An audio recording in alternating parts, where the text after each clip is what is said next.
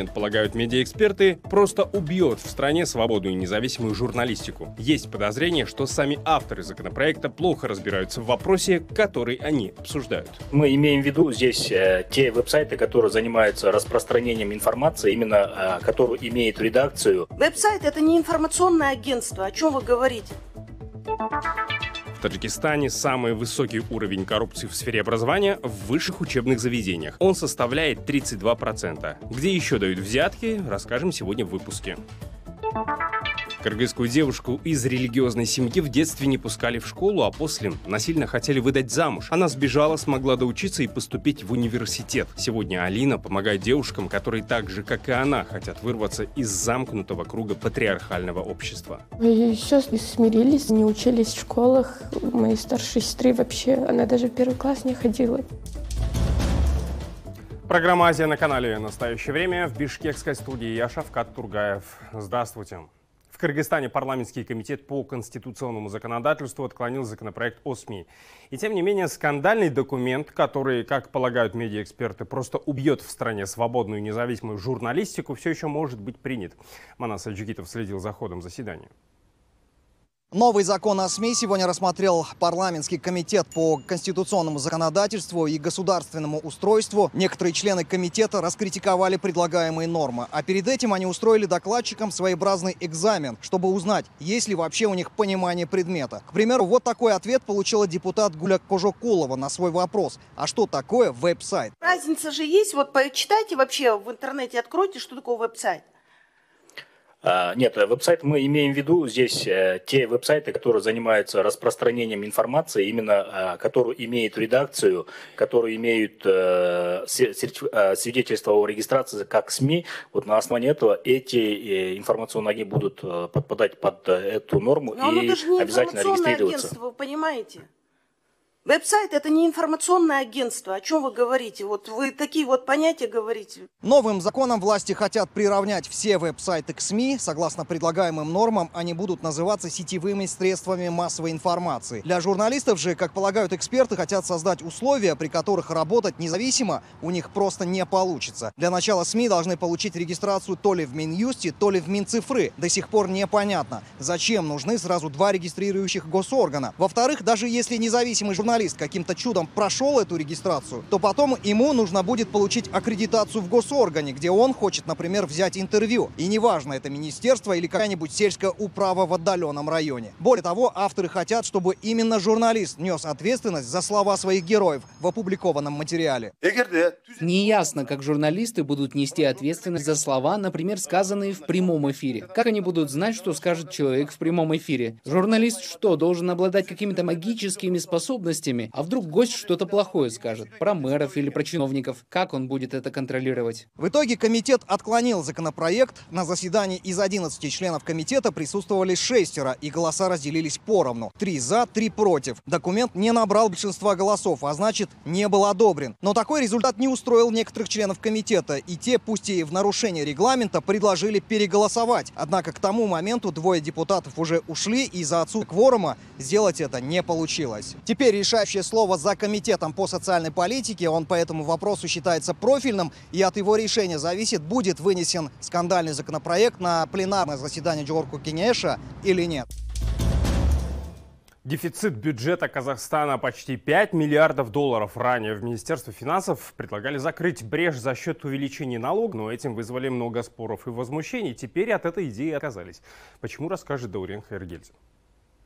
Это первое заседание обновленного состава правительства под председательством Молжа Сабиктенова. И тут не обошлось без традиционного ритуала. Новые министры принесли присягу и торжественно поклялись приложить все силы и знания во благо не только экономического, но и духовного развития страны. И тут Ужас Бектенов, что называется, взял с места в карьер. Премьер-министр заявил, правительство отказалось от идеи поднять НДС до 16%.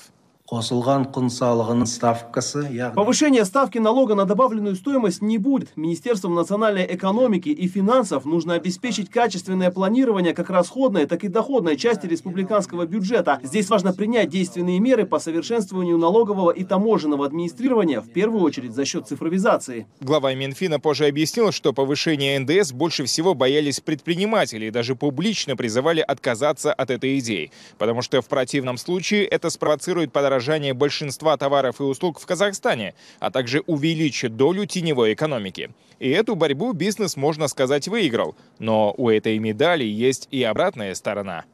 Мы поздравляем правительство с консенсусом, однако недоумеваем, где теперь брать те самые недостающие 2-2,5 триллиона тенге, который бюджет должен был получить в доходной И займется теперь Министерство финансов, потому что дефицит государственной казны надо как-то восполнять. Где найти источник столь внушительного дохода – большой вопрос. Латать дыры в бюджете, вновь запустив руку в национальный фонд, уже сложно, потому что активы его уменьшились на сотни миллионов долларов. Это снижение произошло за счет начисления обязательств по программе «Нацфонд детям». А, уже в текущем году начислено 696 миллионов долларов США на счета всех детей, 30,6 миллиона долларов США детям, которые достигают совершеннолетия в 2024 году, уже переведены на счет оператора программы ЕНПФ. После критики президента о неудовлетворительной редакции налогового кодекса документ сейчас спешно переписывают. Отдельным пунктом в нем будет прописано налогообложение мобильных денежных переводов.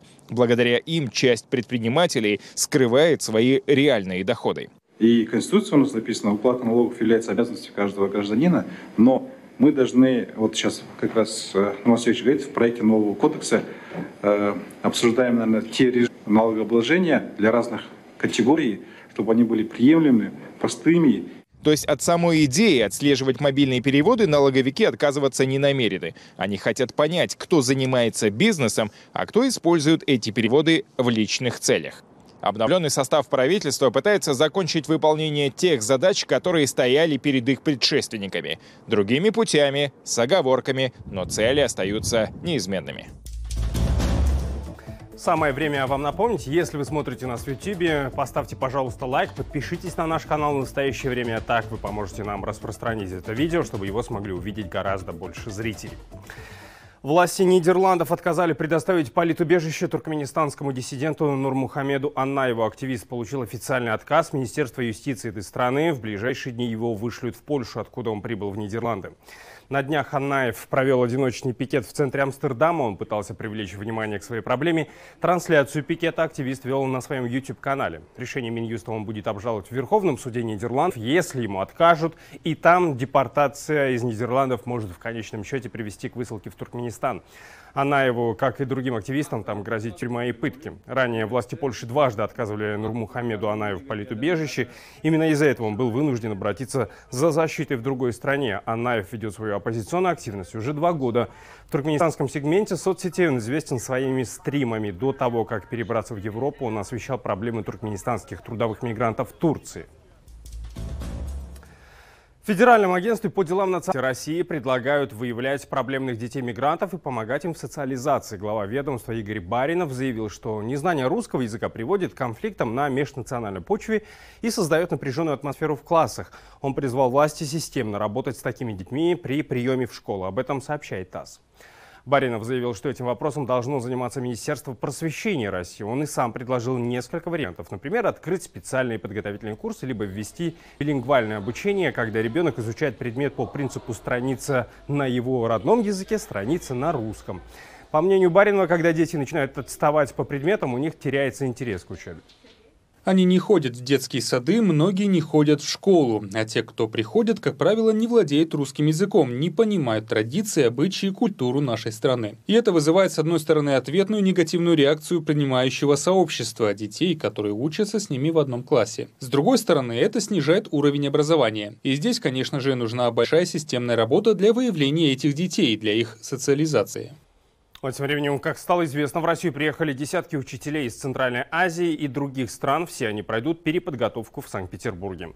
Программа курсов, в частности, направлена на укрепление связи этнических русских с исторической родиной и на поддержку интереса к изучению и преподаванию русского языка и русской культуры.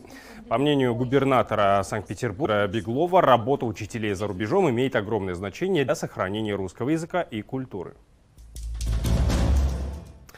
Таджикистане чаще всего взятки дают в университетах и роддомах. К такому выводу пришли в Центре стратегических исследований, в котором изучили уровень коррупции в сфере образования и здравоохранения. Об этом пишет таджикская служба «Радио Свобода Озуди». Эксперты провели опросы в 15 городах и районах страны, и в том числе в Душамбе, Хатлонской и Сагдийской областях. Самый высокий уровень коррупции в сфере образования в высших учебных заведениях. Он составляет 32%. А в колледжах и профессиональных лицеях показатель еще выше, почти 43%. Взятки также дают и в детских садах, заявляют авторы исследования. Еще одной сферы, где широко распространена коррупция, эксперты называют отделы и управления образования в городах и районах. А вот в сфере здравоохранения уровень взяточничества наиболее высок в родильных домах, чуть больше 17%. Мздоимство процветает и в санитарно-эпидемиологических службах, считают сотрудники Центра стратегических исследований. Всего эксперты поговорили с двумя тысячами таджикистанцев, чья деятельность так или иначе связана со здравоохранением и образованием. Большинство респондентов рассказали, что именно высокий уровень коррупции – одна из главных причин текучести кадров из этих сфер. Аналитическое заключение Центр направил в правительство и другие государственные структуры. Напоминаю, в Телеграме, в WhatsApp у нас есть номера, на которые вы можете написать, если вы мигрант, вам есть что рассказать нам, или вы живете в одной из стран Центральной Азии и уверены, что зрители должны узнать ваши истории, обязательно свяжитесь с нами. Отправляйте нам видео, фотографии, описание к ним, адреса наших аккаунтов на экране. Мы ждем ваших сообщений. В Узбекистане Нацгвардия подключилась к проверке посещаемости в школах. В интернете появились записи, на которых силовики предупреждают учеников и учителей об ответственности за прогулы и опоздания. На прошлой неделе штат школьных инспекторов-психологов страны перевели из структуры МВД в Национальную гвардию. Шавкат Мирзиёев тогда заявил, что в течение двух месяцев Нацгвардия сформирует у детей иммунитет к правонарушениям. Журналисты издания «Газета УЗ» пишут, что по школам страны ходит специальная рабочая группа из служащих Нацгвардии и чиновников Министерства школьного образования. Кроме того, силовики направляют письма предупреждения родителям и учителям, а также запрещают использовать телефоны в классах и указывают педагогам на ответственность за прогулы учеников. Наблюдаются случаи, когда дети играют в телефоне сидят в интернете. С сегодняшнего дня нельзя приносить телефон в класс. Все телефоны останутся у учителей в коробке. С завтрашнего дня мы будем здесь сидеть, каждый день будет проверка посещаемости. С 8 утра приостанавливается вход в школу. В 8.10 уже все должны сидеть в классе. Если ученик опаздывает и приходит на второе занятие, учитель будет наказан. Некоторые родители пишут в соцсетях, что классный руководитель одной из школ отправила голосовое сообщение о том, что в случае опоздания ребенка с ним будет общаться сотрудник Нацгвардии. Еще один пользователь соцсети X рассказал, что на днях в школе силовики остановили у двери первоклассника и вызвали его родителей. Педагог-основатель проекта «Информация народного образования» Улугбек Пулатов пожаловался, что представители Нацгвардии начали вмешиваться и во внутренние дела администрации школы. В Министерстве образования это отрицают. В самой Нацгвардии заявили журналистам газета УЗ, что в действиях их сотрудников нет ни малейшего намека на то, чтобы муштровать детей или оказать давление на учителей.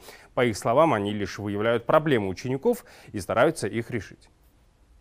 Есть категория детей, у которых родители уехали на заработки, а бабушка или другие родственники не справляются. Наконец, есть дети с таким поведением, с которым учителя просто не могут справиться. Здесь работа ведется по двум фронтам – и с родителями, и с детьми. Важно подчеркнуть, что к каждой ситуации будет дифференцированный подход, без попыток внушить страх, но воспитать уважительное отношение к школе и учителям. Это не первый раз, когда за посещаемостью школьников Узбекистана следят различные силовые и надзорные органы. В 2013 году усилить контроль за детьми, которые пропускают уроки, призывал генпрокурор. В ведомстве тогда даже назвали конкретные цифры и заявили, что более 5000 учащихся без уважительных причин систематически не ходили на занятия.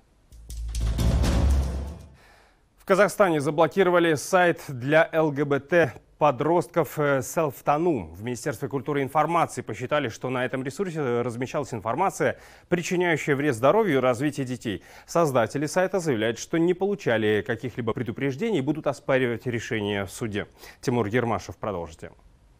Сайт, который должен был помогать казахстанским подросткам понять и принять свою сексуальную ориентацию, не просуществовал и месяца. Сейчас, если вбить его название в поисковике реестра запрещенных интернет-ресурсов, появится уведомление, что на портале якобы размещалась информация, наносящая вред здоровью, нравственному и духовному развитию ребенка. Уполномоченный орган по охране прав детей посчитал необходимым ограничить доступ к интернет-ресурсам, распространяющим идеи движения ЛГБТ среди казахстанского населения. Учитывая психовозрастные возрастные особенности детей, их уязвимость от негативного влияния информационной среды, исторических и иных традиций, культурных ценностей казахстанского общества и государства, а также в целях надлежащего воспитания и полноценного развития детей. Надо сказать, что создатели сайта Self-Tanu стали получать угрозы сразу после его появления. В интернете даже появилась петиция за его блокировку. Правда, за неполный месяц она не смогла набрать и 4000 подписей. Для сравнения, за то же время число уникальных пользователей портала превысило 20 тысяч. Один из его авторов, Мутали Москео, говорит, что одними из первых на появление интернет-ресурса для ЛГБТ-подростков обратили внимание в России. Появились сообщения в российских правых каналах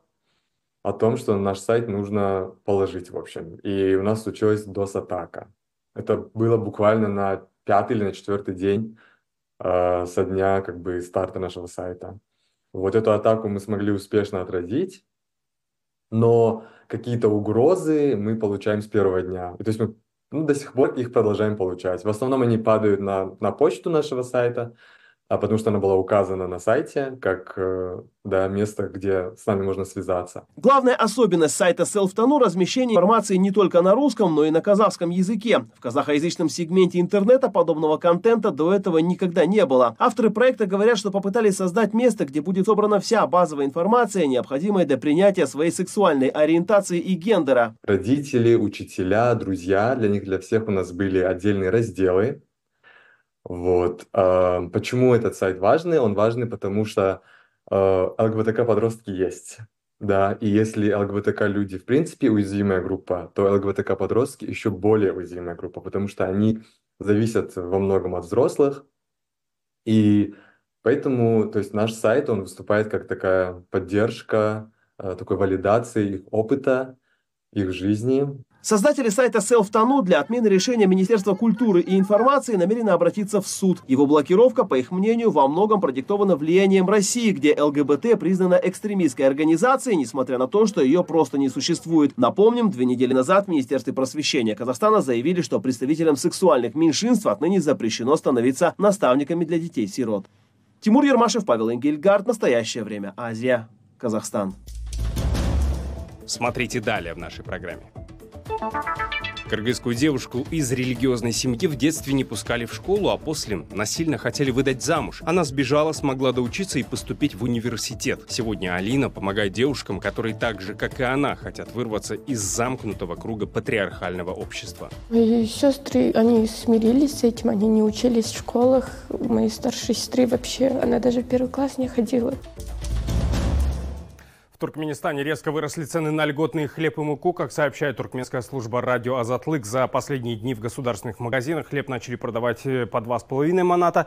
Прежняя цена 1 манат, а мука, которая до этого тоже стоила 1 манат за килограмм, продается теперь за 3,5 маната. Резкое подорожание основных продуктов власти никак не объясняет. Корреспондент «Азатлыка» сообщил, что трехкратное повышение цен на хлеб и муку привело к сокращению очередей у госмагов. В госмагах каждый человек в месяц мог купить 5 килограмм килограммов муки, а хлеб ежедневно отпускали по 2, по 2-3 буханки в одни руки. По данным независимых СМИ, а также международных правозащитных организаций, Туркменистан вот уже более 6 лет переживает тяжелейший экономический кризис, который сопровождается массовой безработицей и ростом цен. Для того, чтобы смягчить последствия кризиса, правительство отпускало населению ряд продуктов, продуктов питания по субсидированным ценам. При этом власти, с проблема, проб, власти проблемы с продовольствием не признают. Вместо решения вопроса они ужесточают контроль над продуктовыми очередями. Силовые органы регулярно снимают очереди на видео, следя за тем, чтобы люди не покупали хлеб и муку сверх нормы. В первый класс в 10 лет, э, на первый курс в 25 героиня нашего следующего сюжета всегда хотела учиться, но, как признается сама Алина, росла она в религиозной патриархальной семье, и родители были против обучения девочек. Имя девушки мы изменили в целях безопасности. Алина рассказывает, что в семье была первая девочка из четырех сестер, кто вообще попал в школу. По словам нашей героини, такая ситуация была во многих семьях в ее селе. Ее историю расскажет Дарья Тимофеева. Ты должна быть покладистой, послушной. Твоя задача — это вот сохранить семью, э, создавать быт. С такой установкой с самого рождения росла сама Алина и трое ее сестер. Мать девушки занималась семью детьми и никогда не работала. Муж запрещал. Девочек ограничивали в контактах и не пускали в школу. Мои сестры, они смирились с этим, они не учились в школах. Моей старшей сестры вообще, она даже в первый класс не ходила. И поэтому они не знали другого мира, они не знали, что у них есть право выбора, хотя действительно тогда и не было права выбора. Сама Алина всегда мечтала учиться. В первый класс попала только в 10 лет. Младший брат не справлялся с учебой, и девочку отправили, чтобы помогать ему занятиями. Свои уроки порой приходилось делать на улице, тайком. Дома не одобряли тягу девочки к знаниям и требовали лучше следить за бытом. Родители твердили, что главная задача – стать хорошей женой. За любой спор с мужчиной, даже с младшим братом, физическое наказание. Меня очень сильно избили, потому что я противоречила мужчине. Это звучало вот так, потому что меня ждет замужество, если я так буду разговаривать со своим мужем, соответственно, меня вернут домой, а это позор для семьи. Этого не должно происходить. Алина хотела закончить школу, но в девятом классе, когда ей было 18 лет, по мнению семьи, пришло время выходить замуж. Старший брат живет в России и нашел ей там жениха. Девушку планировали отправить к незнакомому мужчине и брату. Если мои родители меня избивают, но не так сильно по сравнению с тем, что избивал брат, там он меня мог просто убить. Он меня бы физически убил. Даже если бы он меня физически не убил, я бы морально уже не выдержала. Я понимала, что я осознанно пойду к суициду. У меня даже были как-то попытки. Но я не хотела умирать. Я просто понимала, что мучить я просто продолжать не могу. Тогда Алина сбежала из дома. Учителя нашли девушку, увидели побои, создали спецкомиссию и забрали у родных ее документы. Так Алина оказалась в кризисном центре, затем в соцобщежитии. Потребовалась долгая работа с психологом, чтобы она смогла социализироваться. Долгое время э, просто не было фобии на мою семью. Я их ужасно боялась. Мне, мне часто говорили, что они меня ищут. Если они меня найдут, они меня убьют. Поэтому я очень сильно их боялась. Следующие годы были не самыми легкими. Девушка уехала на работу в Россию и едва не оказалась в трудовом рабстве. Вернуться из-за границы помогли в фонде «Оэсис». Сотрудники фонда стали ее главной опорой, оплатили жилье и помогли поступить в ВУЗ. Сейчас девушка учится на юриста. В будущем планирует оказывать кыргызстанцам юридическую поддержку в сфере гражданских и трудовых прав. И очень хотелось бы видеть образованное общество, где женщина больше не как товар рассматривается, или не как э, для кого-то растет ребенок, девочка, а как личность, чтобы ее наравне любили. Расходы на образование Алины покрывает программа «Билимбелек» фонда «Оэсис». Проект существует на пожертвования и нацелен не на единовременную помощь, а на долгосрочное развитие выпускников детдомов, жертв насилия и торговли людьми. Недавно Алине удалось забрать от родителей младшую сестру. Ее также хотели выдать замуж. Связь с остальными родственниками девушка почти не поддерживает. Дарья Тимофеева, Самат Алышбаев. В настоящее время Азия, Кыргызстан. Ну что ж, вы смотрели программу «Настоящее время Азия». Это были все новости, о которых мы хотели вам рассказать. Мы завтра обязательно увидимся в это же время. Всего доброго. До завтра.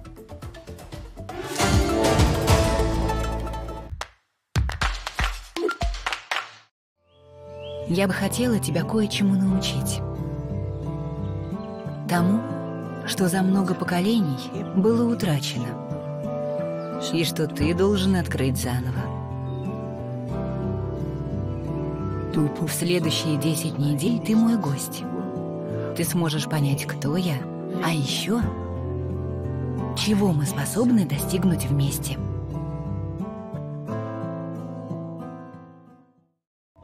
Вы наверняка слышали о Дизельгейте, самом большом скандале в истории машиностроения. Список подозреваемых растет. В центре скандала дизельные двигатели. Если я вот так склонюсь и вдохну, хотите сказать, выхлопы будут чище, чем воздух? Вы правда хотите провести эксперимент и дать мне так подышать минут 10? Вы знали, что ваши автомобили не соответствуют стандартам? Сейчас мы расскажем вам, как производителям удавалось много лет скрываться за дымовой завесой.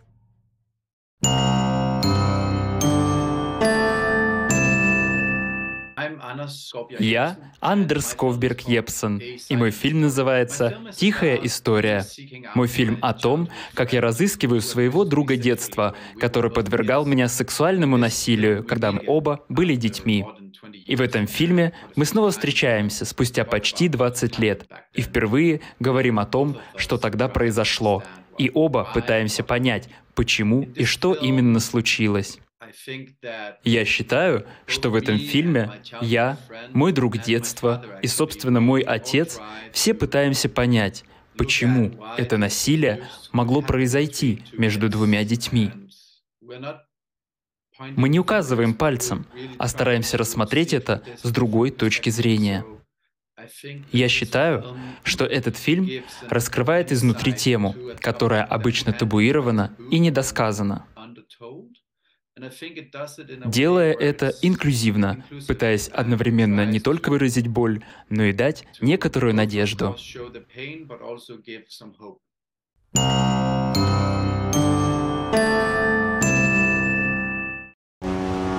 У меня вообще спонтанная поездка. А давайте с вами выпьем за то, чтобы у вас все было хорошо. Что женского счастья так и не было? Нет, я считаю, нет. Ну не умею я муси-пуси, да, во мне нет женских. Муси-пуси, ой, миленький мой, я так тебя люблю. Слушай, для меня этого человека уже нет.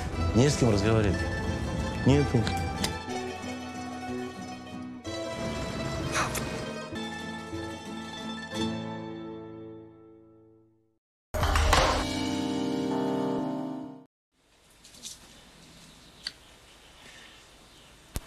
И кто же ты, скажи? Я фея. Ты фея? А откуда ты? С Вальхензе. Озеро Вальхензе? Да, там живут феи.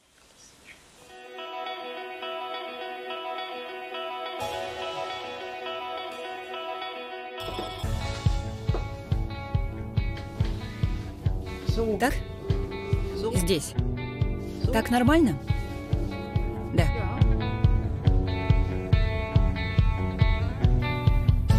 Это видеокамера? Бабуля, я снимаю фильм. Фильм о нас, женщинах, и истории нашей семьи.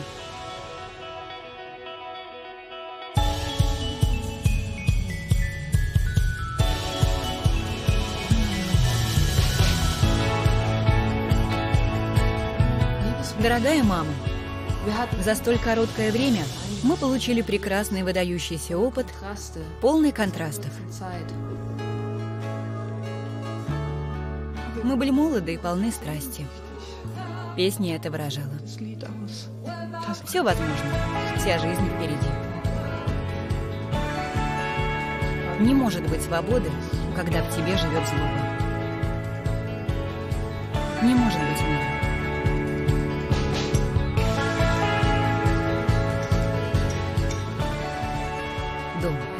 Где ты чувствуешь себя дома? Дом это какое-то место? Это место? Или может быть человек?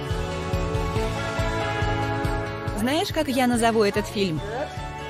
Я назову его Вальхенза навсегда.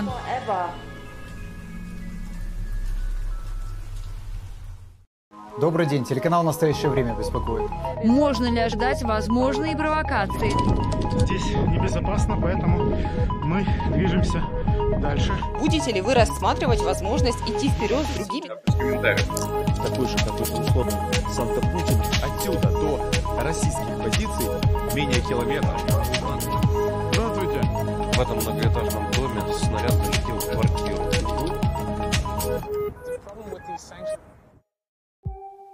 Конечно, были только Чувствуете, будто мы тут евреев скрываем. Вот так это было. Живешь в пятой войне. Как? Как ты покажешь разбитый город? В городе пусто. Все, что было для тебя раньше привычным шумом, также становится пустым.